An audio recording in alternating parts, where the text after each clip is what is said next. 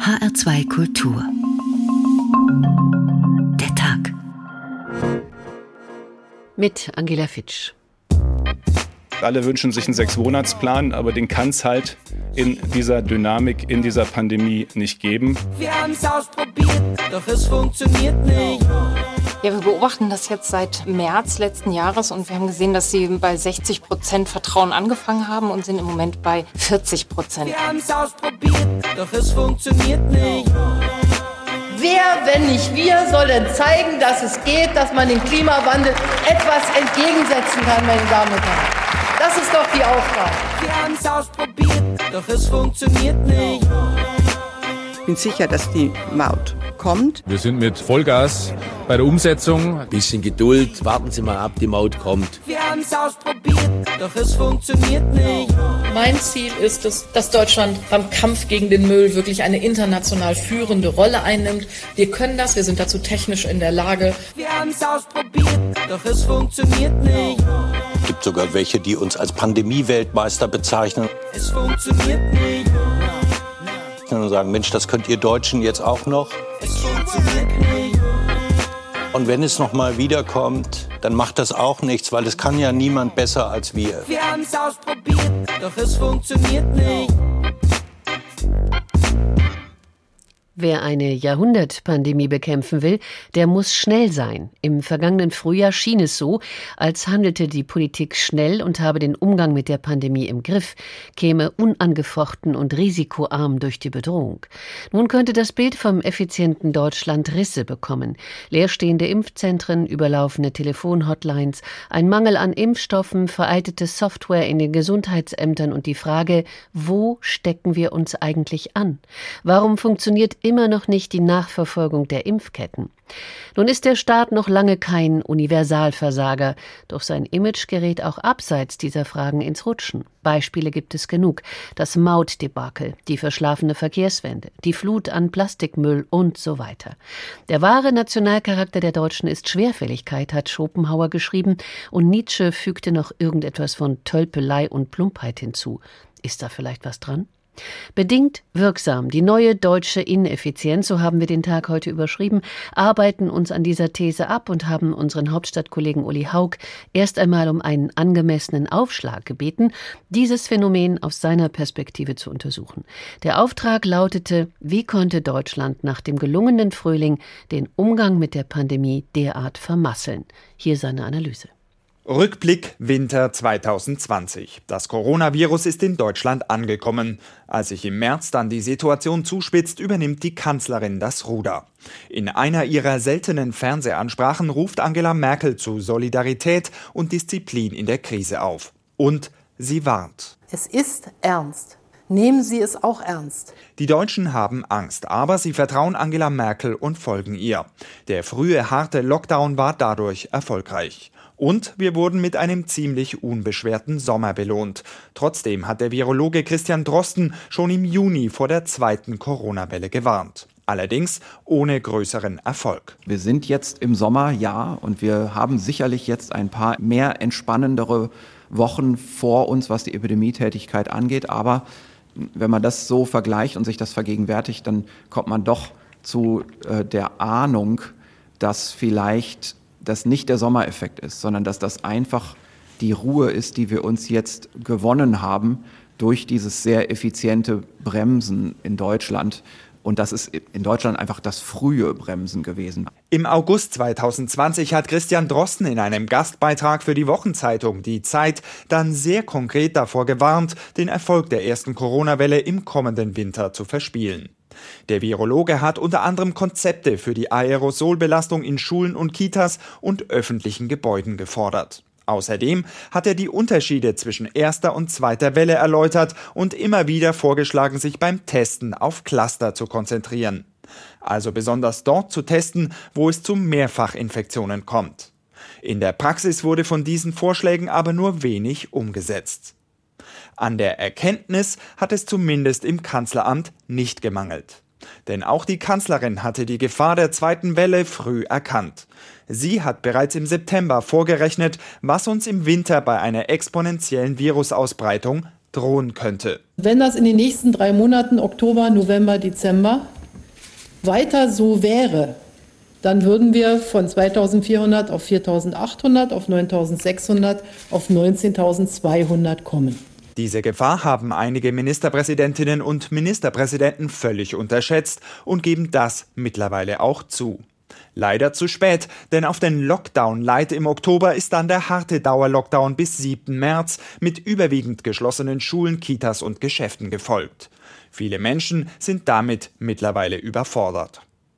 Hinzu kommen noch ein holpriger Impfstart und die stockende Auszahlung von Wirtschaftshilfen.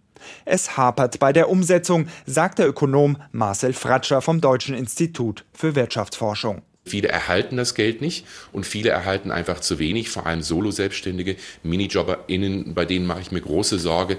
Die hat keiner auf dem Schirm, die leiden besonders stark. Also mehr Konsequenz auch bei den Wirtschaftshilfen. Das muss schneller fließen, als das bisher in der Vergangenheit der Fall war. Wirtschaftshilfen, Impfstoff oder aktuell die immer noch fehlenden Corona-Selbsttests für zu Hause. Das Corona-Krisenmanagement ist oft zu langsam, bürokratisch und ineffizient. Kommt dann noch eine Fehlentscheidung wie im vergangenen Oktober dazu, steigen die Infektionszahlen und das Vertrauen der Bürger in die Pandemiebekämpfung sinkt. Die neue deutsche Ineffizienz, die möglicherweise auch an einer wenig effizienten Diskussionskultur oder Struktur liegen könnte. Wenn 16 Ministerpräsidenten und Präsidentinnen versuchen, an einer einheitlichen Linie bezüglich Corona-Regeln zu arbeiten, ist der Chor in der Regel ein vielstimmiger. Aber wen wundert's, wenn wir auf das familiäre Umfeld bezogen schon Schwierigkeiten haben, zu zweit einen verbindlichen Konsens zu finden. Nico Fried ist Leiter der Parlamentsredaktion der Süddeutschen Zeitung in Berlin. Ich grüße Sie, guten Abend. Ich grüße Sie auch. Schönen guten Tag. Wie nehmen Sie die Effizienz der Bundesregierung in diesem einen Jahr wahr? Ja, es ist äh, nicht zu bestreiten, dass äh, in den letzten Wochen und Monaten diese Effizienz abgenommen hat, ähm, insbesondere natürlich was die Debatte um die Impfung angeht. Da ist es, äh, glaube ich, nicht mal so sehr eine Frage der Effizienz als dessen, dass man vorher viel zu hohe Erwartungen ähm, hervorgerufen hat äh, und irgendwie den Eindruck erweckt hat, wenn jetzt der Impfstoff da ist, dann ist das alles nur noch eine Frage der Zeit, bis die Sache erledigt ist. Und äh, das ist natürlich völlig nach hinten losgegangen. Ähm, und zum Zweiten äh, ein viel größeres Problem aus meiner Sicht ist, sind diese Wirtschaftshilfen, die bei vielen Leuten nicht ankommen, bei kleineren Unternehmern. Das erlebt, glaube ich, auch jeder in seinem persönlichen Bekanntenkreis. Ähm, dahingehend, dass die Leute auch ein bisschen den Glauben an den Staat verlieren. Und das ist ein schwerer Verlust äh, dieses an, an Vertrauen, mhm. vor allem gemessen an den ersten Monaten in der ersten Welle, da kam, haben eigentlich viele äh, Betroffene gesagt, das ist aber toll, wie schnell der Staat hier reagiert hat und wie schnell ich da auch Hilfe bekommen habe. Sie beobachten die Kanzlerin seit über einem Jahrzehnt, Herr Fried. Äh, passen Sie ab an einem Hintereingang im Kanzleramt, äh, haben Sie in einer unserer Sendungen mal erzählt. Und zwar immer dann, wenn Sie ein persönliches Statement von ihr benötigen. Wenn wir den Begriff Effizienz nochmal auf Sie anwenden, auf die Kanzlerin, wie effizient arbeitet sie noch nach 18 Corona-Konferenzen mit 16 Ministerpräsidentinnen, von denen viele ihr eigenes Ding drehen? Ich glaube, man kann die Effizienz der Bundeskanzlerin nicht äh, alleine messen, sondern das Problem oder die Struktur in Deutschland ist einfach so, dass hier eine gemeinsame Entscheidung herbeigeführt werden muss. Die Bundeskanzlerin und auch die Bundesregierung hat ja abgesehen von der Möglichkeit der wirtschaftlichen Unterstützung bei der reinen Pandemiebekämpfung äh, sehr, sehr wenig Kompetenz. Sie könnte einen absoluten Notstand verhängen, aber das will eigentlich niemand. Dann würden alle Kompetenzen auf den Bund übergehen. Aber so ist es eben so, dass viele äh, der Einigungen oder der Beschlüsse, die man fasst, müssen in den Ländern umgesetzt werden. Und deswegen braucht es einen Konsens, damit dann auch alle Länder mitmachen. Das führt aber, wie wir in den letzten Wochen und Monaten gesehen haben, zu enormen Reibungsverlusten. Diese äh, Ministerpräsidentenkonferenzen dauern Stunden und Stunden. Und das ist ja nur das Ende eines Prozesses, der über Tage vorher schon geführt wird. Da beginnen ja erste Vorbesprechungen, dann ähm, stimmen sich die äh, SPD-geführten Länder ab und die unionsgeführten Länder, zu denen dann auch Baden-Württemberg mit dem grünen Ministerpräsidenten gehört, stimmen sich ab. Dann setzt man sich zusammen, dann gibt es wieder Streit, dann geht man ohne Einigung in die Ministerpräsidentenkonferenz und so zieht sich das und zieht sich das. Das äh, kann man nicht effizient nennen. Trotzdem ist am Ende immer äh, noch ein Ergebnis herausgekommen, aber natürlich mit den Folgen, die wir sehen, insbesondere was den Herbst angeht, da wurde einfach viel zu langsam reagiert und das, auch deswegen sitzen wir jetzt in der Situation, in der wir uns befinden. Und ein vielstimmiges Ergebnis, das muss man auch dazu sagen. Lernen heißt nicht immer alles von Anfang an richtig zu machen, hat die Kanzlerin neulich in ihrer Regierungserklärung gesagt. Das Jahr mit der Pandemie nennt sie eine Zeit des Lernens. Wie kommt das an bei der Opposition? Naja, die Opposition wirft natürlich äh, der Bundesregierung an vielen Stellen vor, nicht richtig gehandelt zu haben. Äh, da geht es insbesondere um die Frage des Schutzes äh, von Alten- und Pflegeheimen. Da geht es um den Punkt Impfstoffbestellungen. Da gibt es viele Beispiele dafür. Das ist immer ein bisschen müßig. Ich glaube, dass man schon zugestehen muss, dass eine solche Ausnahmesituation wie diese Pandemie natürlich ähm, immer wieder mal zu Fehleinschätzungen und auch zu Fehlern führt. Alles in allem, auch wenn wir das mit anderen Ländern vergleichen, ist Deutschland selbst in der jetzigen Situation noch relativ gut durchgekommen. Also äh, es ist jetzt nicht so, dass wir ähm, völlig chaotisch irgendwo in Europa liegen, während alle anderen Corona schon hinter sich haben. Das ist ja weiß Gott nicht so. Und ähm, deswegen ist es verständlich, dass die Opposition immer wieder und teilweise auch zu Recht äh, an einigen Punkten Kritik übt, aber ähm, alles in allem macht diese Regierung und machen auch die Ministerpräsidenten einen enorm mühseligen, aber unterm Strich dann doch noch einigermaßen akzeptablen äh, mhm. Kurs. Sie haben gerade von den Strukturen gesprochen, ähm, die vieles eben auch verhindern und auch ineffizienter machen. Man kann natürlich auch etwas effizient verhindern. Sehen Sie in der Ministerpräsidentenrunde in diesem Corona-Kabinett einen solchen Verdacht durch Hinweise annähernd genährt? Also die Ministerpräsidentenkonferenz ist nicht das Corona-Kabinett. Ich glaube, da muss man aufpassen, dass man ja, das da auseinanderhält, ja. äh, sondern das ist eine eigene Runde, in ja. der es letztlich um die Abstimmung geht zwischen Bund äh, und Ländern. Mhm. Es gibt, äh, es hat über die Monate immer wieder den Versuch gegeben, Dinge auszubremsen, zu unterwandern oder eben, wenn das alles nicht geglückt ist, nicht mitzumachen. Das ist ja ein großes Problem gewesen im Herbst, dass man eigentlich ein paar Beschlüsse hatte und dann haben mehrere Bundesländer, und zwar nicht gerade die bevölkerungsschwächsten, sondern das waren Nordrhein-Westfalen, Hessen und andere, die haben dann gesagt, äh, wir tragen das so nicht mit und haben das dann auch nicht umgesetzt. Und das ist natürlich etwas, was dann diese Beschlüsse auch entwertet. Und äh, das ist ja wie in der Schule. Der, die Geschwindigkeit einer Klasse richtet sich oft nach dem schwächsten Schüler und genauso ist es natürlich in der Ministerpräsidentenkonferenz auch. Das Tempo von Maßnahmen richtet sich dann oft danach, äh, nach dem Land, äh, was am langsamsten mitzieht. Und äh, so sind wir im Herbst. Das ist einer der Gründe, nicht der einzige, aber einer der Gründe, warum wir im Herbst in diese Situation gekommen sind. Nico Fried, Leiter der Parlamentsredaktion der Süddeutschen Zeitung, haben Sie vielen Dank. Wir treiben die Ineffizienz noch ein bisschen auf die Spitze und lassen den amerikanischen Professor David Graeber zu Wort kommen.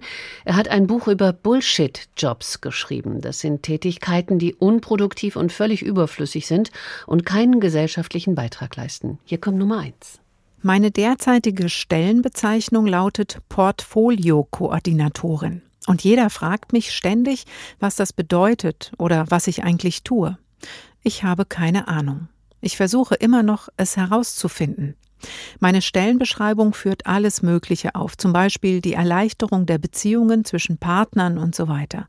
Aber was mich betrifft, bedeutet es einfach, dass ich hin und wieder Anfragen beantworte. Mir ist der Gedanke gekommen, dass mein Titel tatsächlich einen Bullshit-Job bezeichnet. In der Realität meines Arbeitslebens bin ich aber als Personalassistentin des Direktors tätig. Und in dieser Funktion habe ich tatsächlich echte Aufgaben, die erfüllt werden müssen. Einfach weil die Leute, denen ich assistiere, entweder zu beschäftigt oder zu wichtig sind, als dass sie es selbst tun könnten. Eigentlich bin ich die meiste Zeit anscheinend die Einzige an meinem Arbeitsplatz, die etwas zu tun hat. An manchen Tagen laufe ich hektisch herum, während die meisten mittleren Manager nur da sitzen, die Wand anstarren, sich offensichtlich zu Tode langweilen und einfach versuchen, die Zeit mit sinnlosen Dingen totzuschlagen, wie der Typ, der jeden Tag eine halbe Stunde lang seinen Rucksack umräumt. Offensichtlich ist nicht genug Arbeit da, um die meisten von uns zu beschäftigen.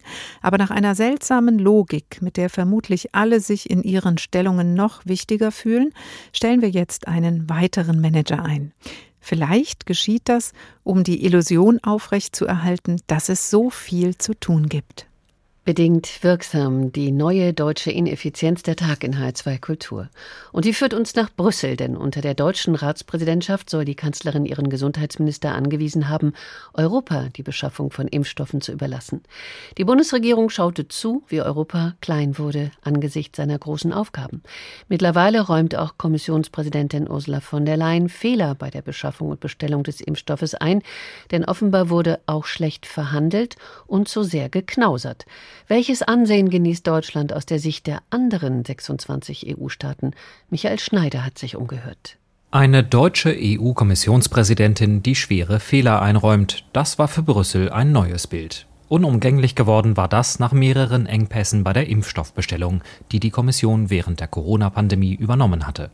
Vor dem Europaparlament musste Ursula von der Leyen dann vergangene Woche zugeben, sie und ihre Mitarbeiter seien möglicherweise zu zuversichtlich gewesen. Wir waren zu optimistisch bei der Massenproduktion und vielleicht waren wir uns auch zu sicher, dass das Bestellte tatsächlich pünktlich geliefert wird. Wir müssen uns fragen, warum das so ist und welche Lehren wir daraus ziehen können. Ein Rückschlag, nachdem die Deutsche an der Spitze der EU sonst gern über Erfolgsmeldungen und Durchbrüche kommuniziert. Und auch ein Moment der Ernüchterung für Brüssel. Die Impfstoffbeschaffung sei in besten Händen, das war im vergangenen Jahr noch die vorherrschende Meinung. Mit einer Deutschen als Kommissionspräsidentin und der Bundesrepublik, die im zweiten Halbjahr die Ratspräsidentschaft innehatte, sah man sich bestens gewappnet. Wenn ein Land hier für schnelle und sichere Erfolge garantieren könne, dann sei das Deutschland, so klang es in vielen Brüsseler Kreisen.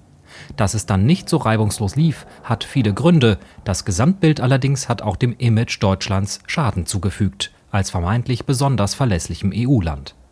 An der sprichwörtlichen German Efficiency, der deutschen Effizienz, sind in Brüssel ohnehin schon vorher leise Zweifel aufgekommen. Vor allem hängt der Bundesrepublik die Dieselaffäre ab 2015 nach dass deutsche Autobauer Abschalteinrichtungen in ihre Fahrzeuge einbauten, die längst durch eine EU-Verordnung verboten waren, das hat die EU nicht vergessen. Auch nicht, dass die deutschen Aufsichtsbehörden aus Brüsseler Sicht versagt hatten.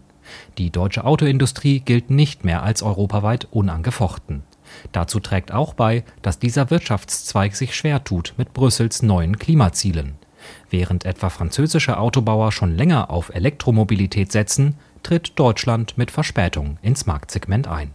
Und erst Ende vergangenen Jahres stellte Brüssel fest, viele deutsche Autobauer erreichen noch nicht die von der EU vorgeschriebenen Flottengrenzwerte bei den Abgasen. Mit Blick auf das Klimaziel 2030, die Treibhausgase um mehr als die Hälfte zu reduzieren, muss Deutschland also Vertrauen zurückgewinnen. Brüssel wartet darauf, dass die größte Volkswirtschaft der Europäischen Union Maßstäbe setzt und mit gutem Beispiel vorangeht. Noch trauen die europäischen Partner das der Bundesrepublik auch zu. Trotz allen Pannen bleibt ihr nicht nur der Ruf, in Krisenzeiten besonders handlungsfähig zu sein, sondern eben auch besonders gründlich. Das heißt, der gute Ruf Deutschlands hält sich unter EU-KollegInnen hartnäckig, obwohl sich so mancher und manche die Augen reibt über die deutsche Ineffizienz. Eric T. Hansen, auf Hawaii aufgewachsen, kam in den 80er Jahren als Mormonenmissionar nach Deutschland, kehrte den Mormonen dann den Rücken, wurde Journalist, Satiriker und Autor, lebt in Berlin und hat unter anderem ein viel beachtetes Buch geschrieben mit dem Titel Planet Germany, eine Expedition in die Heimat des Hawaii-Toasts. Ich grüße Herr Hansen. Hi, guten Tag. Sie haben sich die Deutschen zum Hobby gemacht und fühlen sich, seitdem Sie in Deutschland sind, wie auf einem fremden Stern, Planet Germany. Was ist Ihnen fremd an diesem Land und seinen Leuten? Oberflächlich scheinen die Deutschen äh, ganz normale Menschen zu sein, wie alle anderen auch. Die fahren die gleichen Autos, die, die gehen äh, sonntags in die Kirche oder auch nicht äh, und, und die merken über die gleichen Probleme. Aber wenn man etwas näher schaut, ist alles anders an sie. Ihre Beziehung zum Staat ist anders als in anderen Ländern. Ihre Beziehung zum Selbstbild, wie sie sich selbst wahrnehmen, äh, ist anders. Äh, ihre Beziehung zum Nationalstolz, ein ganz merkwürdig. Sie glauben, sie haben keinen Nationalstolz. Natürlich sind die, die stolzesten Menschen auf Erden. Äh, all diese wahren und vorgespielten Werten sind ganz anders, als man von außen zu sehen glaubt. Mhm.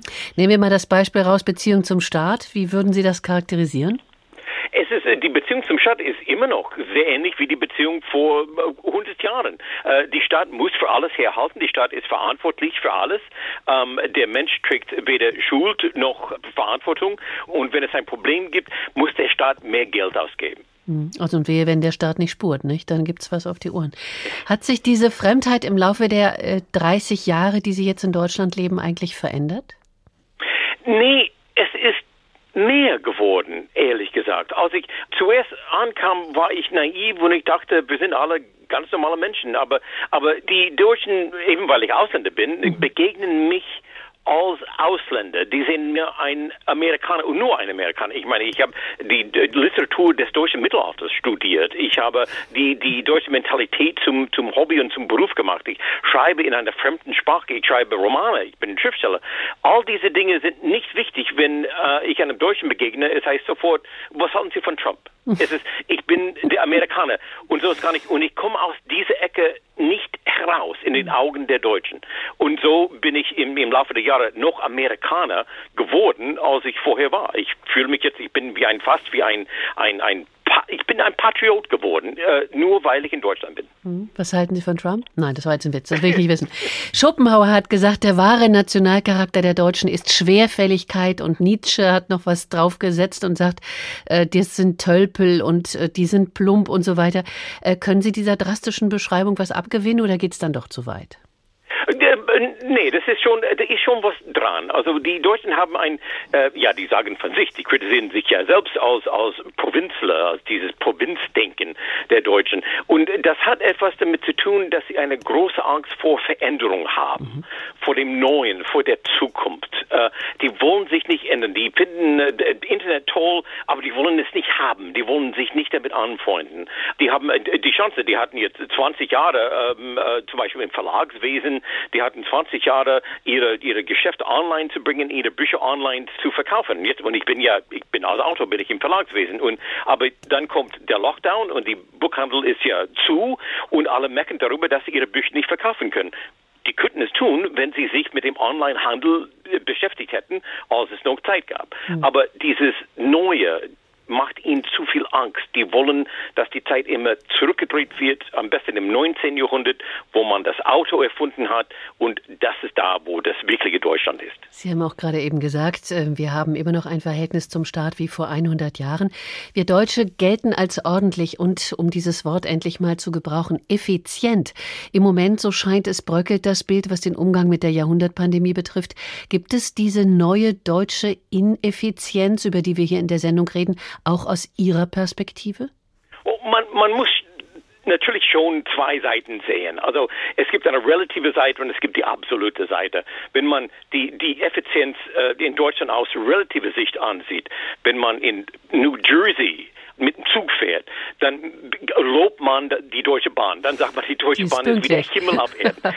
aber, aber wenn man in Deutschland das, das Bild, das die Deutschen von sich selbst haben, aus einem ordentlichen, äh, moralischen Land, äh, mit dem, was sie wirklich tun, dann ist das ein Riesenunterschied. Also es gibt, es gibt natürlich die, äh, neben den VW-Skandal. Niemand kam auf die Idee, dass VW äh, das tun würde, weil die Deutschen, die sind, die glauben von sich, dass sie die einzigen sind, sind, die die Welt vor der Klimaveränderung retten können. Die kaufen beim Bioladen ein. Und deswegen muss die kommt die Rettung der Welt aus Deutschland. Und dass sie nicht schnallen, dass äh, VW ein staatliches Unternehmen, also gehört, gehört dem Staat 20 Prozent, jahrelang äh, in großer Menge die die Umwelt verpestet und und darüber lügt es braucht ein Ausländer zu kommen und zu sagen, ich vertraue diesen Menschen nicht mit ihrer weißen Weste. Weil die Deutschen, die schauen sich an und die sagen, naja, äh, meine Weste ist weiß, ich tue alles richtig und nur die anderen tun etwas Schlimmes. Mhm. Stichwort Kritik. Äh, für wie selbstkritisch halten Sie eigentlich die Deutschen? Wir haben vorhin von der Kanzlerin gehört, die Fehler beim Umgang mit der Pandemie einräumt, ebenso von Ursula von der Leyen, die EU-Kommissionspräsidentin, die Versäumnisse bei der Bestellung und Beschaffung des Impfstoffs bestätigt. Also zwei Beispiele, die zeigen, wie kritisch zwei deutsche Politikerinnen mit sich ins Gericht gehen. Ist das ein grundsätzlicher Wesenszug in der deutschen Politik oder was denken Sie? Nee, ich, ich glaube, die Deutschen sind sehr kritisch, aber und, und sie definieren sich als kritische Denker und sie loben das kritische Denken. Aber für sie ist das kritische Denken irgendjemand anderes zu kritisieren. Sie kritisieren Ausland. Sie kritisieren, also aus meiner Sicht als Amerikaner, ich spüre es jeden Tag in der Zeitung, ich mache die Zeitung auf und immer auf der ersten Seite gibt es immer eine Kritik von Amerika wenn man in Amerika die Zeitung aufmacht, gibt es keine Kritik von Deutschland auf der ersten Seite. Es gibt eine Kritik von Amerika. Amerika ist ein selbstkritisches Land.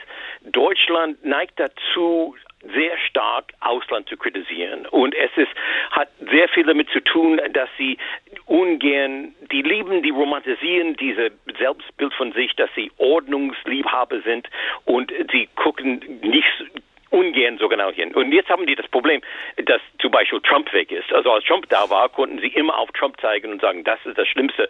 Jetzt können sie nicht mehr auf Trump zeigen, die mussten sagen, naja, vielleicht machen wir doch nicht alles richtig mit der äh, Reaktion auf Corona. Vielleicht gibt es auch ein Problem bei uns. Die Zeitungen werden dünner werden, nehme ich an, bei uns hier. Ihr Buch äh, Planet Germany ist auch eine Expedition in die Heimat des Hawaii Toasts, das es in ihrer Heimat Hawaii offenbar gar nicht gibt. Wenn effizient, habe ich überlegt, gleich nahrhaft ist, dann bekommt das Hawaii Toast natürlich schlechte Noten.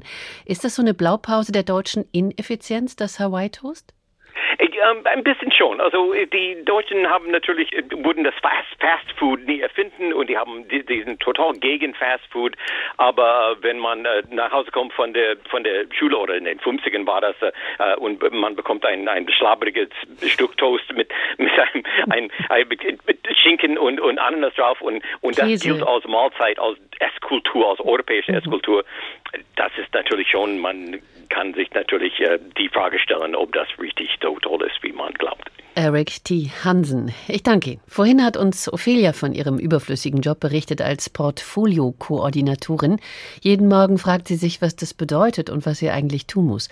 David Graeber, Professor für Anthropologie an der Yale University, nennt solche Tätigkeiten in seinem Buch Bullshit-Jobs. Sie sind ineffizient und haben keinen gesellschaftlichen Nutzen. Im Folgenden beschreibt Mark, womit er sich so den ganzen Tag beschäftigt. Meine Tätigkeit besteht insbesondere seit ich nicht mehr an vorderster Front mit Publikumsverkehr zu tun habe, darin, Kästchen anzukreuzen, den leitenden Managern gegenüber so zu tun, als sei alles toll und ganz allgemein mit sinnlosen Zahlen, die eine Illusion von Kontrolle vermitteln, die Bestie zu füttern. Nichts davon hilft den Bürgern der Gemeinde auch nur im mindesten. Gerüchteweise habe ich eine Geschichte von einem leitenden Manager gehört, der den Feueralarm auslöste, damit alle Mitarbeitenden sich auf dem Parkplatz sammelten.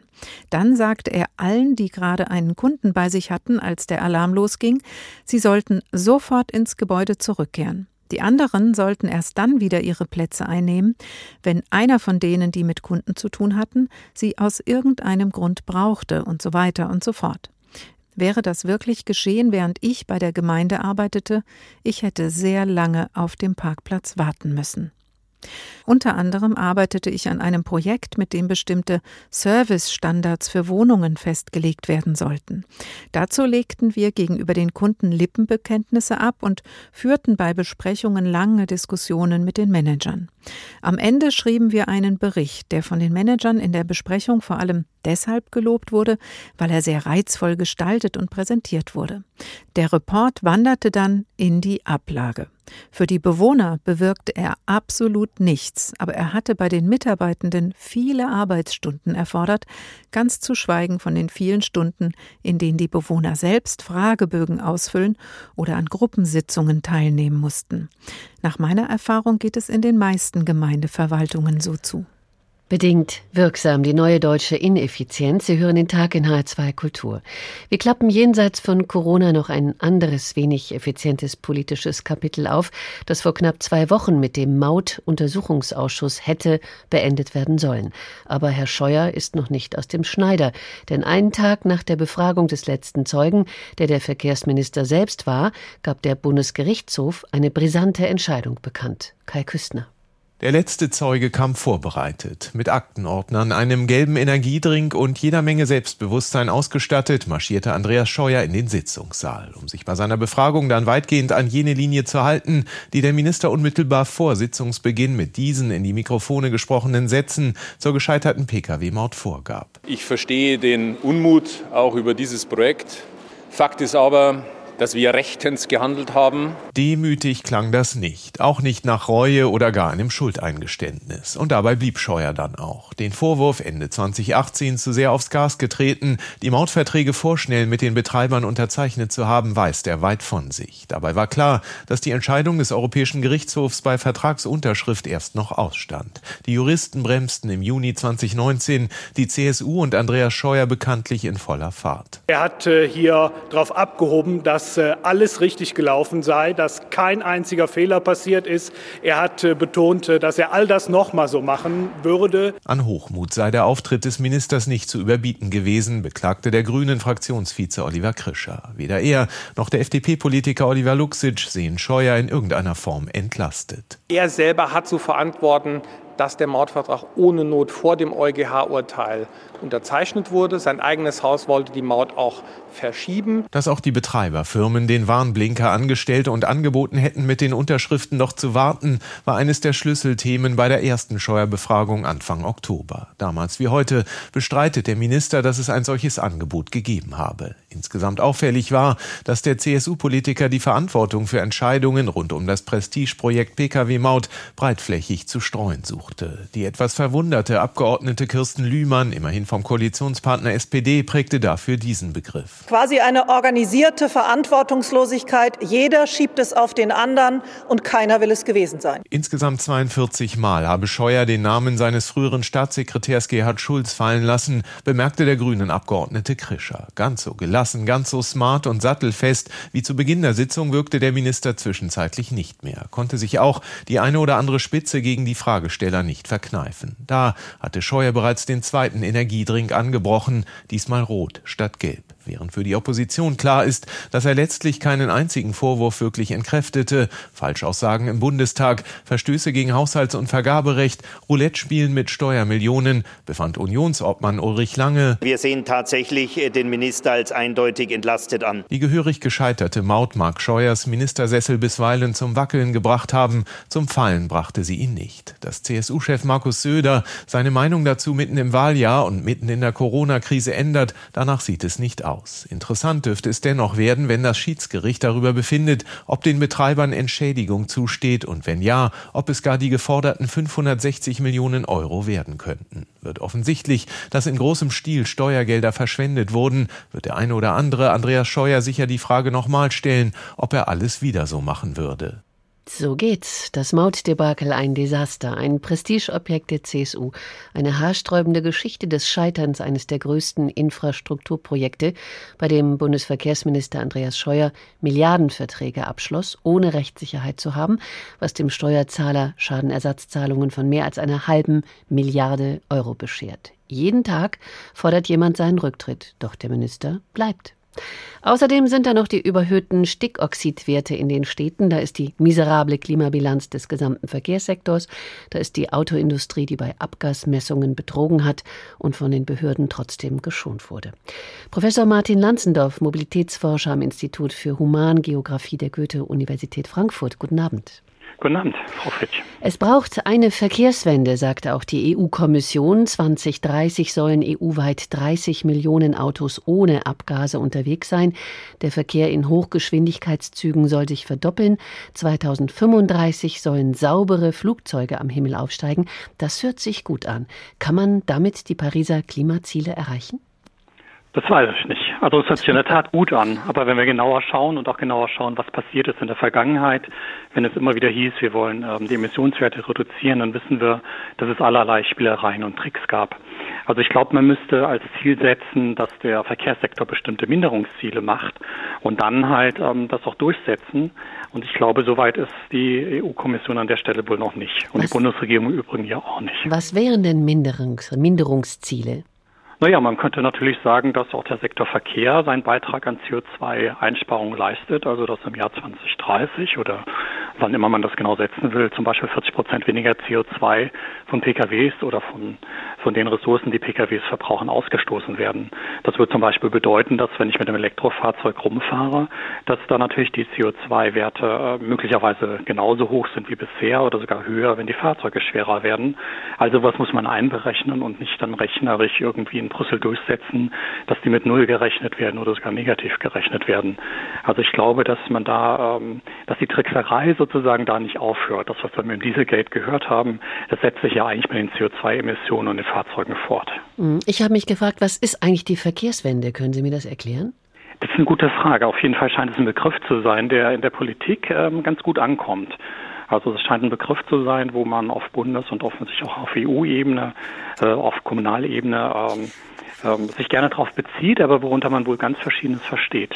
Also ich glaube, ähm, wenn damit gemeint ist, dass man Klimaziele erreicht, dann ähm, bin ich sehr dabei. Ähm, dann muss man aber auch irgendwie dafür sorgen, dass man das wirklich realistisch erreicht. Ich glaube, so am nächsten ist uns allen, was Verkehrswende sein könnte, da wenn man sich Städte anschaut, also wenn man Städte anschaut, äh, international Kopenhagen, Paris, äh, national auch. Äh, in Berlin tut sich ja gerade sehr viel oder Karlsruhe, wo also äh, Dinge passieren, dass äh, man eine gewisse Abkehr vom Automobil, von der Automobilnutzung macht, dass man eigentlich die ganze Verkehrsmittelnutzung so ein bisschen mehr rationalisiert. Also wir können eine tolle Stadt haben, wir können uns da toll fortbewegen und dafür brauchen wir nicht riesen Autos, wir brauchen gar keine Autos für viele Wege. Ich finde, das ist eine Verkehrswende. Also dass wir auch vom Gedanken wegkommen, was jahrzehntelang unsere Verkehrsplanung dominiert hat, nämlich das muss alles für das Auto gebaut werden oder in den letzten Jahrzehnten, wo man gesagt hat, naja gut, wir merken schon, dass in den Städten das mit den vielen Autos ein Problem ist. Aber eigentlich wollen wir sowohl als auch machen, also sowohl Autos als auch andere Verkehrsmittel. Ich glaube, der Weg muss sein, man muss die anderen Verkehrsmittel attraktiver machen. Und wenn man dann wirklich einen Umstieg will, dann muss man auch dafür sorgen, dass dieser überschüssige Platz, den man dem Automobil schenkt, für Parkplätze und für Straßen, für Spuren, dass der reduziert wird. Das ist für mich eine Verkehrswende, die ich in Städten beobachte und wo ich denke, da ändert sich in der Tat was. Es heißt immer und ich lese auch immer, es muss ein integriertes Verkehrskonzept geben, eine Planung aus einem Guss sozusagen über die verschiedenen Mobilitätsformen wie Auto, Bahn, Flugzeug, saubere Flugzeuge, da könnten wir auch noch lange drüber reden, Fahrrad und so weiter hinweg. All das gibt es nicht. Wie lange wird das alles noch dauern? Das ist wieder so ein ähnliches Wort, integriertes Verkehrssystem wie die Verkehrswende. Vielleicht ein bisschen unschuldiger vom Begriff her, aber man kann da wahrscheinlich auch wieder alles Mögliche drin lesen. Also ich glaube, ein integriertes Verkehrssystem in, in, einem ökologischen Sinne oder im nachhaltigen Sinne würde bedeuten, dass es Alternativen, umweltverträgliche Alternativen attraktiver macht. Das würde sozusagen bedeuten, ich kann selbstverständlich noch ein Auto nutzen, wenn ich das Ziel gar nicht mehr anders erreichen kann. Wenn ich aufs Land fahre, Verwandte besuche, wenn ich einen Ausflug mache in bestimmte Regionen und das Angebot ist da nicht da oder ich muss mal was Schweres transportieren, dann leihe ich mir einen Wagen und wenn ich äh, gut irgendwo hinkomme, äh, weiter entfernt mache ich das mit dem Zug und äh, die Wege zur Zughaltestelle, die Verbindungen, die Umstiege, das ist alles super getaktet und organisiert. Also ich finde, wenn, wenn man so darüber redet, dann würde ich mit, mit dem integrierten Verkehrssystem mhm. mitgehen und dann könnte ich mir vorstellen, was damit gemeint ist. Das Verkehrsministerium gilt ja als ein Machtzentrum der Bundesregierung mit ganz viel Geld und ganz vielen Baustellen mit einem Etat, ich habe heute nochmal nachgelesen, von fast 30 Milliarden Euro, also mehr Mittel als die Ministerien für Wirtschaft, Umwelt, Landwirtschaft und Entwicklungshilfe zusammen. Aber es kommt nicht voran in den wesentlichen Fragen moderner Mobilität. Könnte das damit zu tun haben, dass seit zehn Jahren die CSU die Verkehrsminister stellt? Das könnte sicherlich ein Element sein, was, was dabei dazu beiträgt. Aber ich glaube, fairerweise muss man sagen, ähm, die Verkehrsminister, die Bundesverkehrsminister in den 30 letzten Jahren, auf jeden Fall seit den 90ern, waren eigentlich immer sehr schnell wechselnde Persönlichkeiten, die ähm, eigentlich doch fast immer die gleiche Politik betrieben haben, vielleicht mit leichten Nuancen.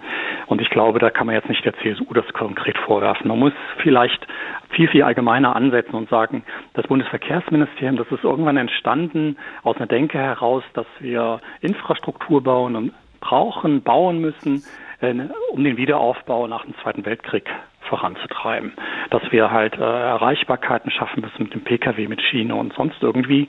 Also natürlich sehr stark gedacht mit dem Pkw äh, und äh, oder mit Straßen mhm. auf jeden Fall. Und ich glaube, diese Denke, ähm, das ist eine Fahrtabhängigkeit. Da ist man von Jahr zu Jahr geht man davon aus, dass man solche Riesensummen investiert.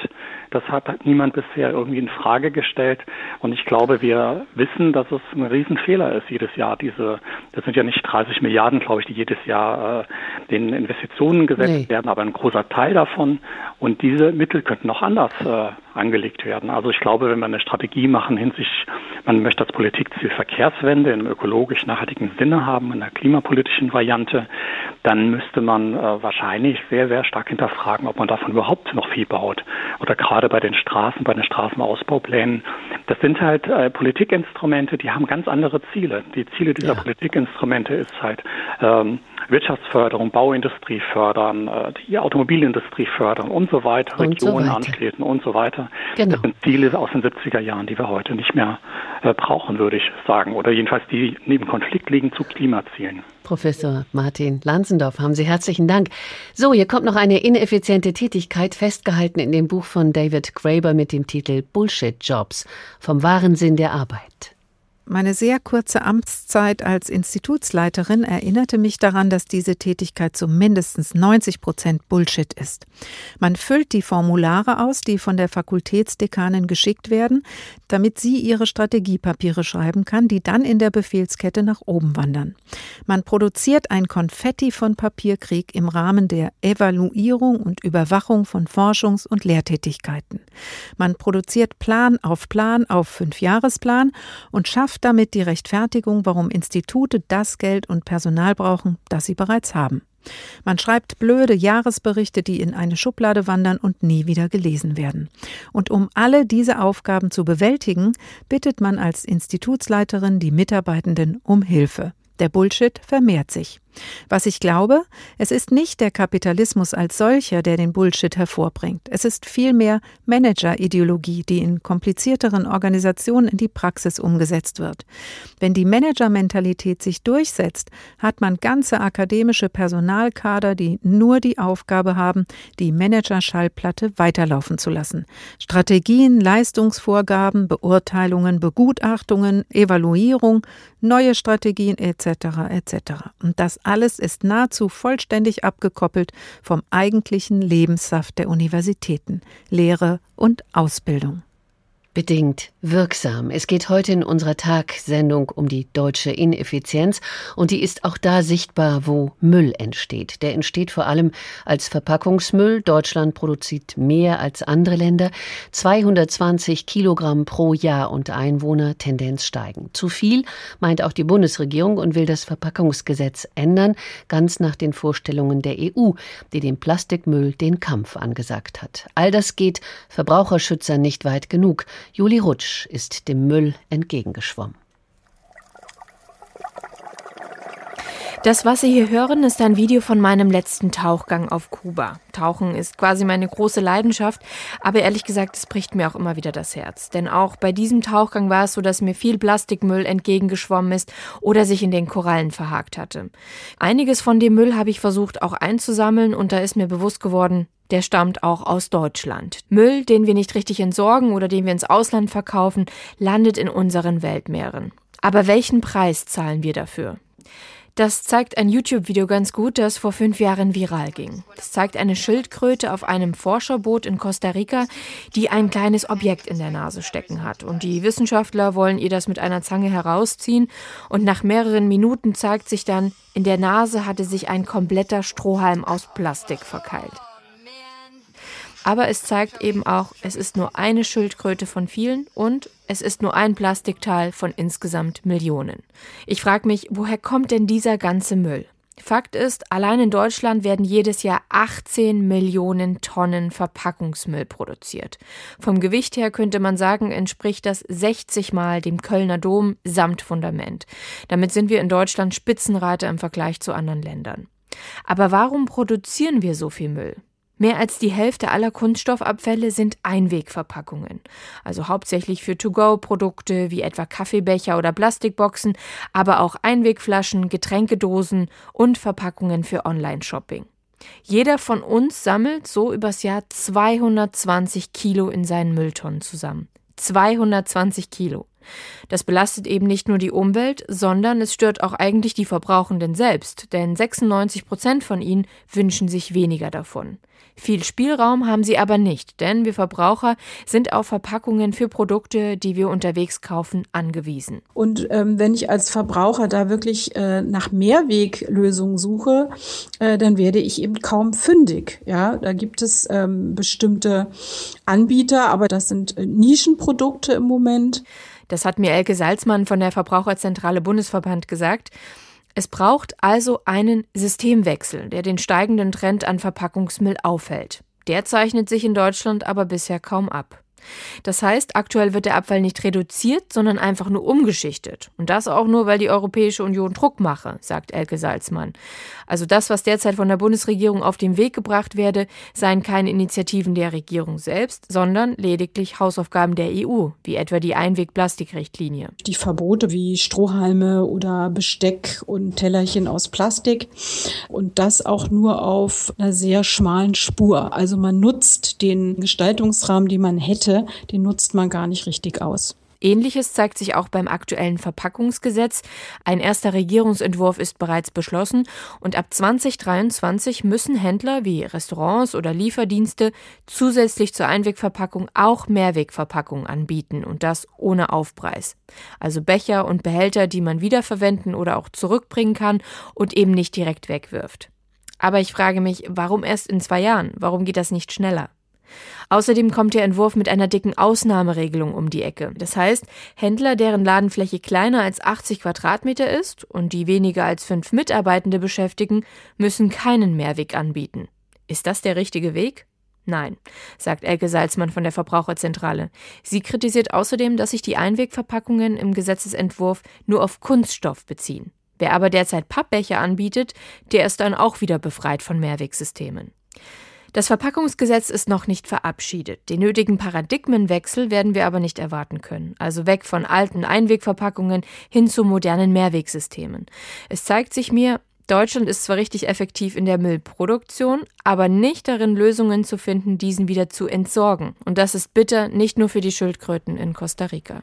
Müll und kein Ende. Wir haben in dieser Stunde an verschiedenen Beispielen herausgearbeitet, dass der Mythos von der deutschen Effizienz massiv bröckelt. Leerstehende Impfzentren, überlaufende Telefonhotlines, ein Mangel an Impfstoffen, veraltete Software in den Gesundheitsämtern und die Frage, wo stecken wir uns eigentlich an? Warum funktioniert immer noch nicht die Nachverfolgung der Impfketten?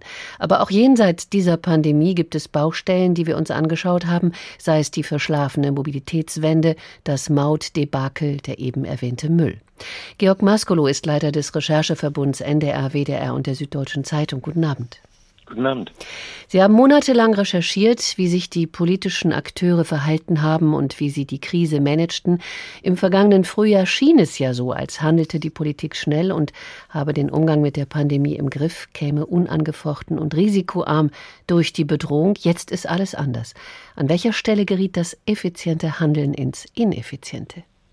Ja, es ist ja zunächst mal so, wie Sie es sagen, wenn wir uns zurückerinnern, dann ist es ja im Frühjahr, ich würde sagen, fast bis in den Sommer hinein so gewesen, dass das deutsche Beispiel der Pandemiebekämpfung weltweit großen Respekt, ja teilweise sogar Bewunderung ausgelöst hat. Ich kann mich noch erinnern, wie Sie im Gesundheitsministerium in Berlin immer sagten, das Schönste seien die Besuche von ausländischen Journalisten, die wissen wollten, wieso es eigentlich in Deutschland so gut funktioniert, wieso Deutschland so gut durch die Krise kommt. Ich sehe dann im Wesentlichen zwei Faktoren. Der eine ist, dass die Atempause des Sommers nicht hinreichend genutzt worden ist, um sich auf die schwerere Zeit des Herbst und Winters gut genug ähm, vorzubereiten. Ich glaube auch nach all meinen, unseren Recherchen, dass die Tatsache, dass es in der ersten Welle so gut geklappt hat, auch zu einem großen Selbstbewusstsein geführt hat, dass so ein Stück auch zu dem Gefühl führte, das hieß, naja, und wenn es nochmal kommt, dann wird es auch niemand nochmal besser machen, als wir es machen. Und dann kommt ein zweiter Faktor hinzu. Ähm, wenn es um die Pandemiebekämpfung geht, dann müssen sich immer 16 Bundesländer und die Bundesregierung einigen. 17, es gilt eigentlich ein Einstimmigkeitsprinzip. Und dann ist es wie so oft, wenn 17 sich einigen müssen, dann kommt auch immer wieder die Situation, dass der oder die langsamsten letztlich den Takt vorgeben und alle anderen, die schon entschlossener sind, die früher handeln wollen, am Handeln hindern. Deutschland, das kann man, glaube ich, sagen, offenbart in dieser Pandemie große Schwächen, denn Corona ist eben mehr als äh, eine Grippewelle. Droht möglicherweise denn eigentlich dem Standort Deutschland nun so etwas wie eine ja, Herabsetzung, äh, weil die Handlungsfähigkeit im Notfall nur mit, äh, ich sag mal, ausreichend bewertet werden kann? Nein, so weit ähm, würde ich nicht gehen. Ich glaube, dass es dafür auch zu früh ist. Aber ich denke, was wir im Moment erleben, ist, dass ja doch dieses Land ein Stück seines Selbstvertrauens und auch ein Stück seines Staatsvertrauens daraus bezieht, dass man sagt, bei uns funktionieren die Dinge gut, Krisenbewältigung funktioniert gut, Behörden funktionieren eigentlich ganz gut. Und da erleben wir dann doch an zu vielen Stellen, dass das eben im Moment nicht der Fall ist. Ich glaube, dass eine Pandemie im Grunde so ein Stück wirkt wie ein Röntgenbild. Es legt die Stärken und die Schwächen von Gesellschaften dann doch gnadenlos offen.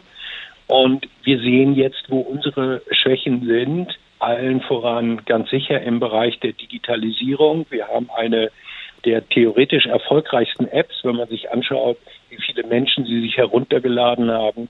Aber sie ist in ihrer Wirksamkeit im Grunde mehr oder weniger eingeschränkt, um ein freundliches Wort zu benutzen. Mhm. Und so finden wir das in anderen Bereichen auch. Also ich glaube, die Digitalisierung, wo wir den größten Nachholbedarf haben, ist das, was uns jetzt in der Pandemie so hart trifft. Wir haben immer noch keinen Überblick über die epidemiologische Situation. Wir wissen immer noch nicht, wo sich die Menschen infizieren. Wir haben keinen, könnte man auch ausdehnen, QR-Codes äh, am Eingang der Geschäfte. Das ist eine ganze Menge.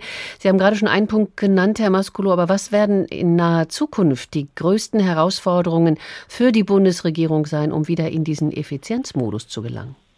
Also wenn Sie mich fragen, wo ich glaube, wo die größte Herausforderung für uns ähm, sein und liegen wird, dann liegt sie ganz sicher im Bereich des Impfens. Wir werden jetzt sehen müssen, wie wir Stück für Stück hoffentlich die Infektionszahlen herunterbekommen. Das wird wesentlich davon abhängen, mit welchen Mutationen wir es auf sich zu tun haben. Aber sicher ist einer der größten Fehler des vergangenen Jahres gewesen, dass wir auf der einen Seite Impfstoffe so schnell entwickelt haben wie nie zuvor in der Menschheitsgeschichte und auf der anderen Seite die Sache zu sehr dem Markt überlassen haben und uns die Frage nicht ausreichend gestellt haben, wie wir so schnell wie möglich ähm, Impfstoff produzieren.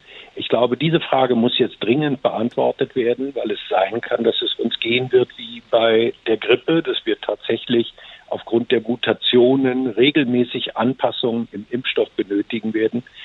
Und dass wir nicht vergessen dürfen, dass wir den Rest der Welt auch werden impfen müssen und nicht nur einen Wettbewerb zwischen den reichsten Ländern uns leisten können, wer jetzt zuerst seine Bevölkerung impft. Denn wenn das Virus in einem Teil der Welt tobt und in anderen vorübergehend zumindest durch Impfungen im Griff sein wird, dann wäre das nicht nur humanitär, sondern auch medizinisch eine Katastrophe. Also dass wir diesen Fehler nicht wiederholen, dass wir darauf, auf diese epochale Aufgabe gut genug vorbereitet sind, das halte ich für die zentrale Aufgabe der Politik. Georg Maskolo, ich danke Ihnen für Ihre Zeit. Am 15. März erscheint Ihr neues Buch, das Sie gemeinsam mit Katja Gloger geschrieben haben. Es trägt den Titel Ausbruch Innenansichten einer Pandemie.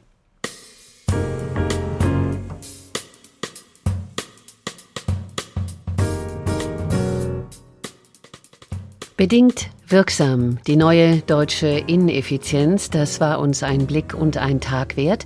Haben Sie vielen Dank, dass Sie uns gefolgt sind. Sie können diese Ausgabe wie alle anderen auch nachhören als Podcast unter www.hr2.de oder in der ARD Audio App. Mein Name ist, mein Name ist Angela Fitsch, so ganz langsam am Schluss. Ich wünsche Ihnen einen anregenden Abend.